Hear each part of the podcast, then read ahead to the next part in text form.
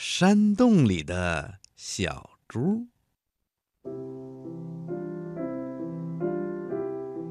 猪大婶儿有急事儿，到猪姥姥家去了。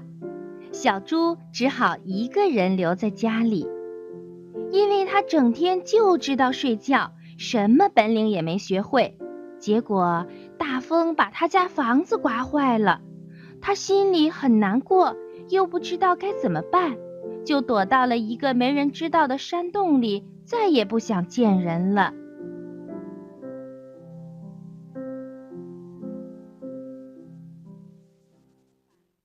到了晚上，天特别的黑，小猪饿着肚子蹲在山洞里，听着外面的动静，心里非常害怕。过了一会儿，山洞外面又刮起了大风。还打起了很响很响的雷，接着就下起了大雨。小猪没带多少衣服，这会儿啊，它又饿又冷。他心想：“嗯，要是有碗热汤面该多好啊！要是有张暖和和的房子多好啊！要是有个朋友来陪陪我多好啊！”可是外面除了风就是雨，说不定还会有什么坏家伙。小猪越想越害怕，它听着外面哗哗的大雨声，伤心的哭了起来。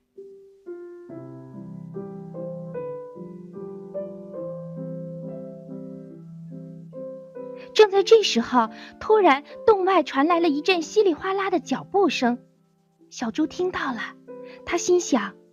深更半夜的，要是来只大狮子也想钻进山洞里来避雨，那那那那我可就没命了。小猪害怕极了，吓得它连喘气都变得颤抖起来。可是那脚步声却越来越近了。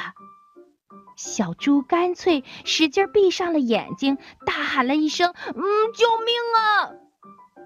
喂，是小猪吗？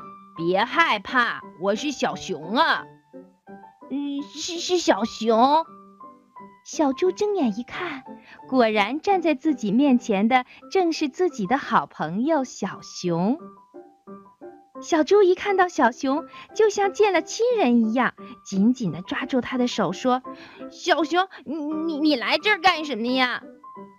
小熊说：“我是来找你的。”今天晚上下大雨，我知道你肯定没带多少衣服，就给你送来了件大棉衣，快快穿上，别感冒了。小猪接过大棉衣，穿在身上，心里又高兴又难过，不知道怎么搞的，他又哭了起来。嗯，小熊，谢谢你，可我实在太孤独了，你能陪陪我吗？能啊，当然能了。我来山洞就是来陪你的。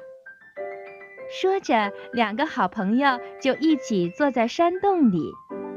外面的雨越下越大，突然，小猪又听到一阵稀里哗啦的脚步声。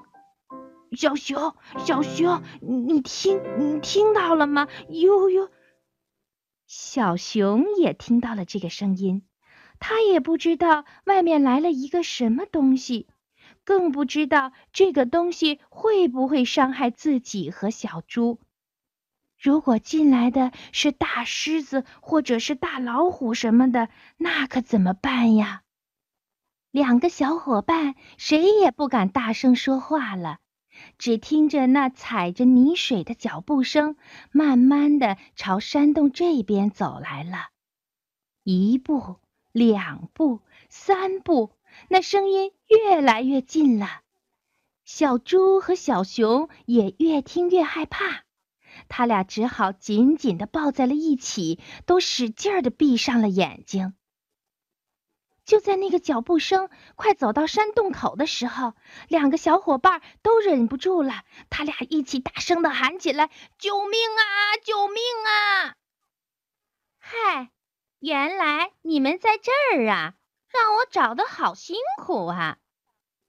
小猪和小熊一听，都睁开眼睛了，进来的原来是他们的好朋友小花猫。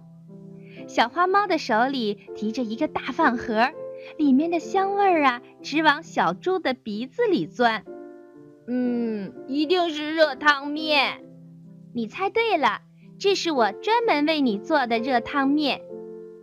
小猪真是饿坏了，它端起碗，三口两口就吃完了。就在这时候啊，山洞外面又传来一阵稀里哗啦的脚步声，而且这声音特别的大，一听就知道肯定是个大家伙。小猪、小熊还有小花猫全都吓得一动不敢动了。三个小伙伴谁也不敢再说话了。只听着那踩着泥水的脚步声，慢慢的朝山洞这边走来了。一步，两步，三步，那声音越来越近了。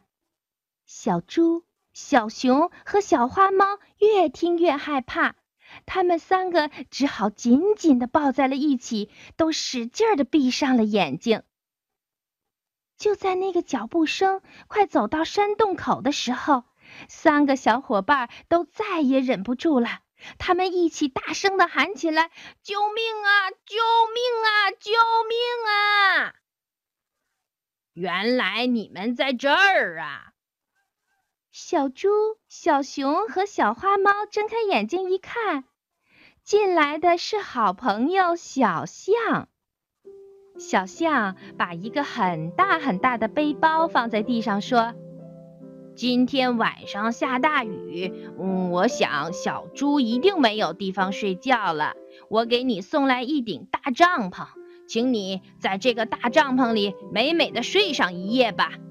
等到了明天，我们大家会帮你把房子修好的。”说着，小象把大帐篷支在了山洞里。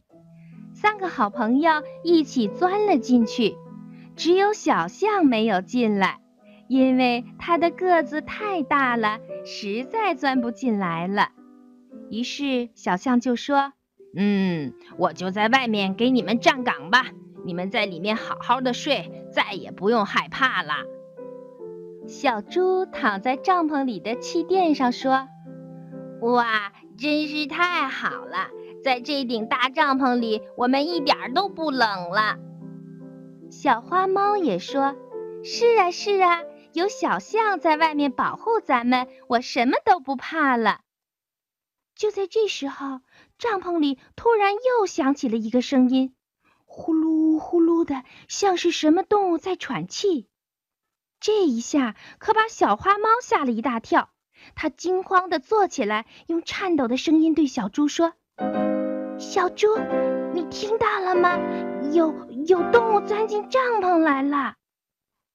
小猪却躺在那里一动不动地说：“别害怕，小花猫，那是小熊的呼噜声。”